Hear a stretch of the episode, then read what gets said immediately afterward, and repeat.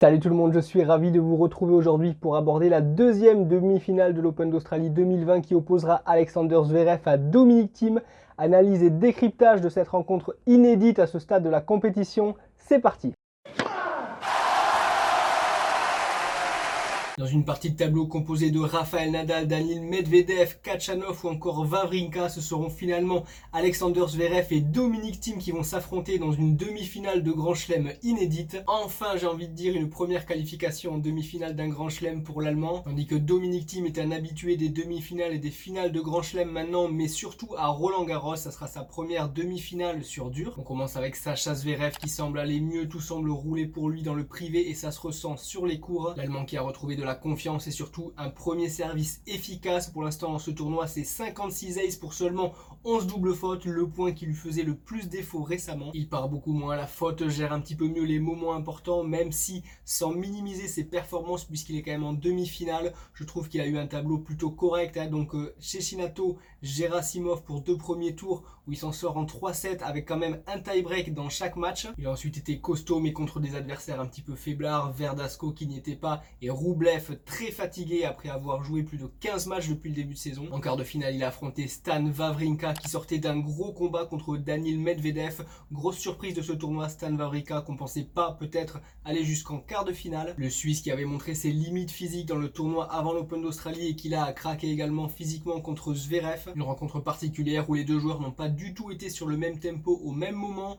Zverev qui a fait un début de match catastrophique où il se fait breaker deux fois. Wawrinka emporte le set finalement facilement. Et derrière, c'est le Suisse qui a un coup de mou, un coup de fatigue dont a su profiter l'Allemand en emportant donc la deuxième manche. Ensuite, il a été solide sur ses engagements. En deuxième manche, il faut savoir que Sacha Zverev, c'est 18 points sur 18. 0 points encaissés donc sur ses engagements par Zverev dans ce deuxième set, ce qui était très bon pour la confiance. Derrière, Vavrinka a continué à accuser le coup physiquement, pardon, Zverev en a profité. Je trouve que l'Allemand a euh, affronté les adversaires au bon moment dans ce tournoi.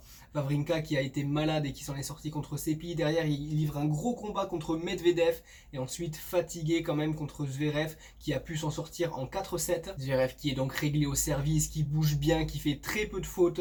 Là où le match a également tourné, c'est que l'Allemand a toujours joué un coup de plus alors qu'avec la fatigue, Vavrinka est rapidement parti à la faute dans l'échange. Et où je veux en venir, c'est que d'une part, je suis très content pour l'Allemand, ça fait plaisir de le voir impliqué, concentré. On attendait depuis longtemps au moins une demi-finale en Grand Chelem pour lui qui est déjà vainqueur de Master 1000, mais il y avait ce cap vraiment à franchir dans les Grands Chelems, donc je suis ravi qu'il soit enfin dans les quatre derniers d'un majeur. Mais dans le même temps, sur ce tournoi, il n'a pas eu de vrai test, de vrai match référence. Un match avec des moments vraiment chauds qui auraient poussé l'Allemand dans ses retranchements et qui nous aurait vraiment permis de tester sa gestion pendant les moments forts. On sait que ça lui a fait défaut pendant toute l'année dernière. Il n'y a pas eu cette situation qui nous aurait permis de dire de Zverev, ça y est, il y a ce qu'il faut pour aller au bout, il est prêt, il peut aller gagner ce grand chelem. Tout le contraire de son adversaire en demi-finale, Dominic Thiem, qui progresse de manière exponentielle. Un parcours en Dancy pour Team premier tour très facile contre Manarino. Derrière, il se fait surprendre et doit remonter un déficit de 2-7 1 contre Bolt. Mais physiquement, il tient. C'est un gros physique, on le sait. Team est derrière.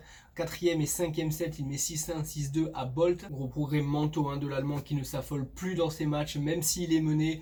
Troisième tour, donc Fritz, il s'en sort en 4-7. C'est jamais évident de jouer Fritz. Et ensuite, mon fils, hein, mon fils qui lui donne le match, qui est parti perdant bien avant la rencontre. Et ensuite, ce gros test, ce gros quart de finale contre le numéro 1 mondial Nadal. Ce match très intense que je vous invite à revoir si vous ne l'avez pas vu, qui a permis de mettre en lumière beaucoup d'éléments, beaucoup de facteurs à la fois positifs et négatifs chez Nadal et chez Tim. Rafael Nadal qu'on avait dit poussif depuis le début de la quinzaine, on l'avait dit et répété, il s'en est sorti contre Kyrgios en 4-7 mais il avait déjà montré quelques petites défaillances mentales, j'en avais parlé dans ma vidéo, euh, c'est pas passé contre Tim en quart de finale, comparé à Kyrgios, Tim qui ne s'affole plus dans ses matchs, même s'il est mené, même s'il est breaké, il retourne beaucoup mieux, il est beaucoup plus régulier à l'échange, il a des coups beaucoup plus forts quand il attaque, grosse puissance hein, de l'Allemand qui a imposé un combat physique et intense à Nadal, et surtout il ne fait pas les mauvais choix contrairement à Kyrgios qui va nous sortir des petites amorties ou des coups sortis nulle part dans des moments importants. Là, Tim commence à vraiment bien gérer dans sa carrière et dans ses matchs ces moments chauds, confronté donc à ce team-là de grande classe et qui n'avait pas peur de l'affronter. Nadal qui a livré une prestation correcte mais en deçà de ses références habituelles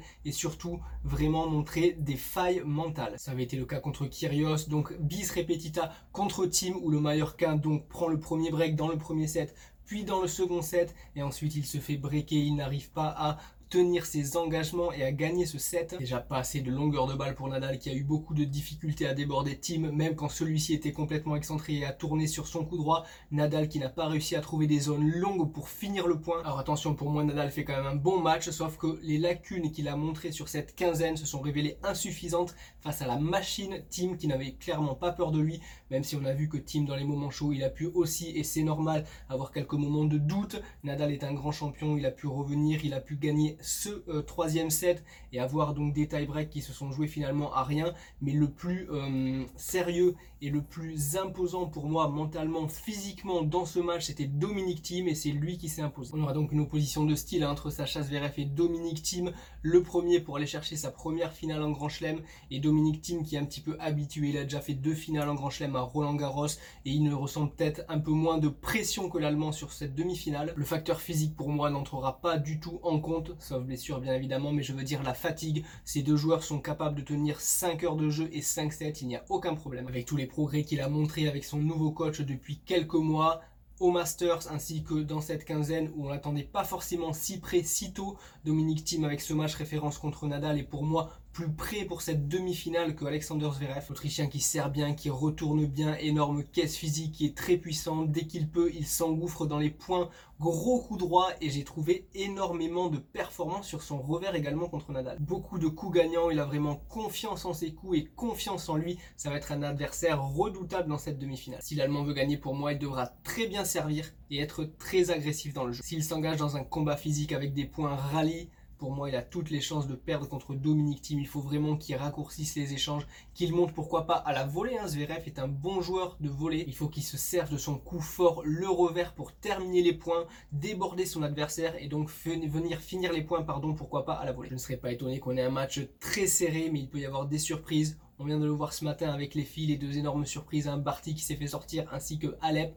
Donc pourquoi pas chez les garçons également, mais je vois quand même Dominique Thiem au-dessus de Zverev sur ce match. J'ai hâte de voir comment Sacha Zverev va gérer les moments importants et s'il envoie encore, comme il l'a fait dans ses matchs précédents, dans cette année précédente, des signaux forts de fébrilité à son adversaire.